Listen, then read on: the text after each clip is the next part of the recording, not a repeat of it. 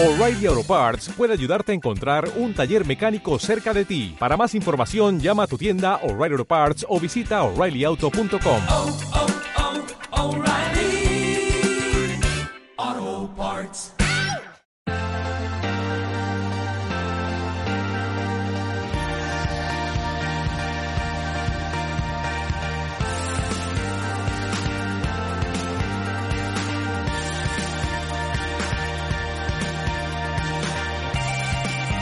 Gestión del patrimonio en cierre de mercados. Una entidad gestora de fondos de inversión no se debería valorar por la cantidad de productos que ofrece, sino por los resultados que va obteniendo de forma sostenida. Hoy en Gestión del Patrimonio, edición premium con los gestores de Metagestión, con uno de sus gestores, gestor de cogestor de Metavalor, con Ignacio Salido. Hola Ignacio, ¿qué tal? Muy buenas tardes, ¿cómo estás? Hola, buenas Fernando, buenas tardes. ¿Qué tal, qué tal, qué tal marchan las cosas con el Metavalor? Bueno, pues eh, ahí estamos. La verdad es que dentro de la coyuntura eh, terrible en la que estamos, pues, pues no nos podemos quejar, la verdad. Eh, Estamos teniendo unos, unos resultados eh, decentes en relativo, digamos. Hoy hemos vuelto a subir la bolsa. Que bueno, también estamos en el sube y baja, ¿no? Ahora metidos en ese movimiento lateral que dicen los técnicos.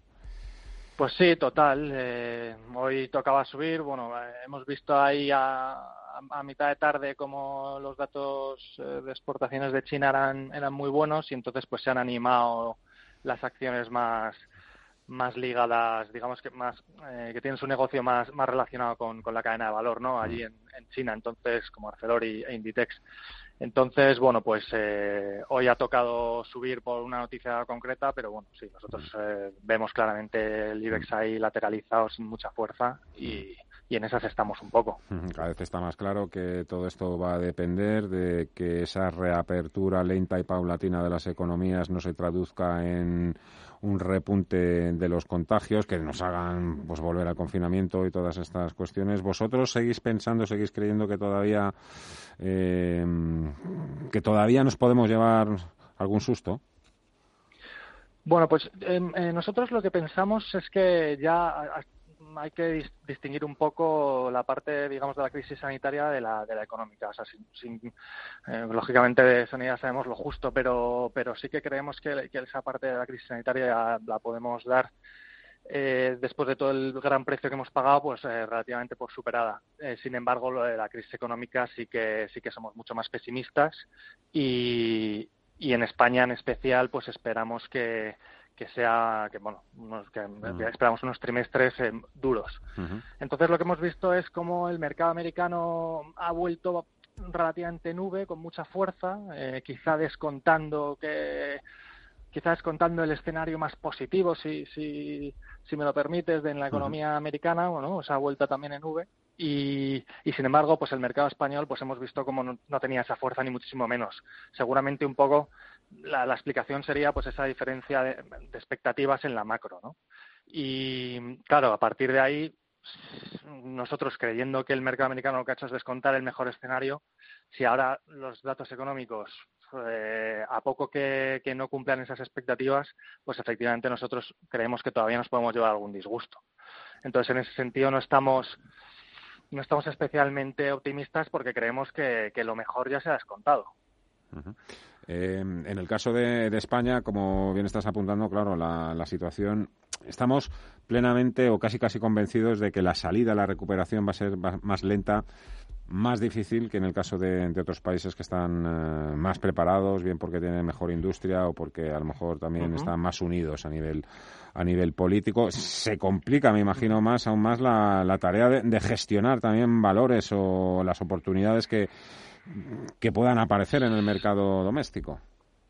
Sí, en, estando muy de acuerdo con lo que con lo que has planteado, eh, quizá nosotros, en el metavalor en concreto es el que llevo yo, quizá lo que nos lleve es a, a, a, a la necesidad de controlar un poco más las, las, emociones, porque a uno la tentación le da, pues, o, el sentimiento que puede tener es el de temer que el mercado pues vuelva en V también como, como el de Estados Unidos o que intente seguir al de Estados Unidos, pensar que a lo mejor se lo puede perder, se puede perder algo y, y, y precipitarse ¿no? y cometer algún error. Entonces nosotros estamos más en eso, en, en evitar la tentación de entrar en todos esos valores eh, que, que, por valoración están claramente baratos porque están muy ligados al ciclo o están muy ligados a, al a la cadena de valor que te comentaba antes de, con, con, los países asiáticos y tal.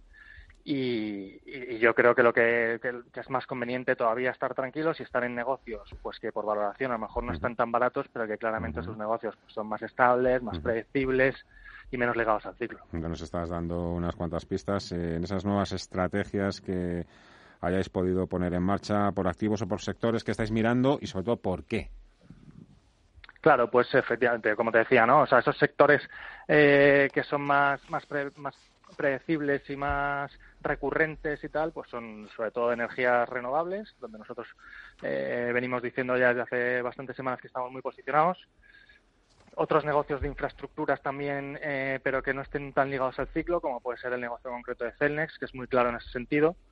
Y, y, en realidad poco más. Esa es la, ese es el core, la parte estratégica clara de nuestro de nuestra cartera. Y luego es verdad que siempre guardamos una parte táctica que cuyo peso va variando en función de la coyuntura, en la que sí nos da por por apostar por algo un poquito más más cíclico y que pero dentro de lo cíclico también hay que distinguir mm. mucho claro porque eh, bueno intentamos elegir pues las compañías que vemos que, que tienen más calidad y que mm. y que son negocios más rentables. Creo que Entonces, fue por, ponerte, por, por darte nombres eh, en esa parte táctica pues por ejemplo tenemos una pequeña posición en CIE que que de la parte así más de más cíclica más más eh, relacionada con, con coches pues creemos que es el mejor negocio que hay en España y parte de Europa y banca no tenemos prácticamente, tenemos una parte muy muy residual que, que casi te diría que a modo de especulación y bueno, y poco más.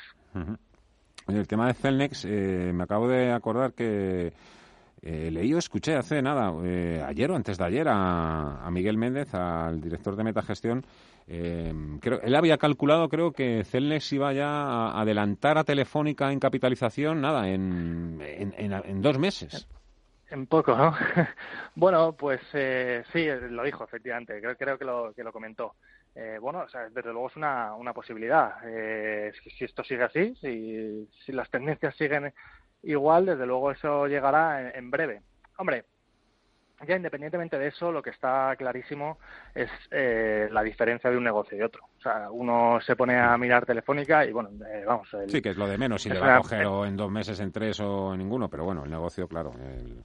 Claro, o sea, el negocio de Telefónica es muy difícil de entender, es muy muy poco recurrente, bueno, ya sabemos los problemas de duda que ha tenido siempre, es un negocio eh, que cada vez está menos mirado por, lo, por, por el mercado y, sin embargo, pues el es absolutamente lo contrario. Entonces, eh, nosotros estamos más ahí en un momento de incertidumbre, pero tenemos mucho más negocios, eso, que, que uno puede casi predecir su cuenta de resultados eh, y que casi puede eh, adivinar pues eh, algún, las principales figuras de, de su PNL que no pues entrar en bueno pues en valoraciones que, que son casi una lotería. Uh -huh. Oye, ¿planteáis estrategias long short o incluso exclusivamente short en este mercado que es puede ser tan cambiante también? No, nos encantaría, ¿eh? pero, pero no, ahora mismo los proyectos no nos lo permiten y en uh -huh. principio eso no va a cambiar en el, en el corto plazo. Uh -huh. Desde luego, si tuviéramos la oportunidad, pues eh, yo creo que sobre todo la parte de Ibiza y tal sí que podría estar interesante